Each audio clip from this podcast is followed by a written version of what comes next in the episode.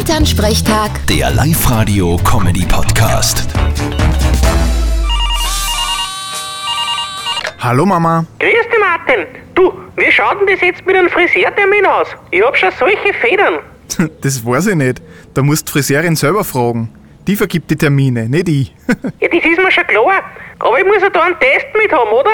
ja, das ist richtig. Da musst halt bei einer Teststraße vorbeischauen. Maximal zwei Tage vorher. Dauert fünf Minuten und den Wisch nimmst dann zur Friseurin mit. Negativ muss der Test halt sein. Na, geh, wirklich. Ha. Gut, das ist dann eh halb so wild. Aber weißt, die Nachbarn Traude hat sich gestern so aufgeregt. Die sagt, das ist ein Wahnsinn, dass ihre Kinder in der Schule jetzt zweimal in der Woche Test werden müssen. Na und? Ja, das ist doch voll unangenehm, so oft testen. Okay, Ah, in der Schule machen's eh nur die Nasenbohrer-Tests. Müssen die Kinder halt von 120 Mal Nasenbohren in der Woche zweimal ein Stabal nehmen und nicht die Finger. Äh, solche Tests taugen mir. Da mache ich auch gleich einen. Ja, wenn's da oben bist, schreib mir Ansichtskarten.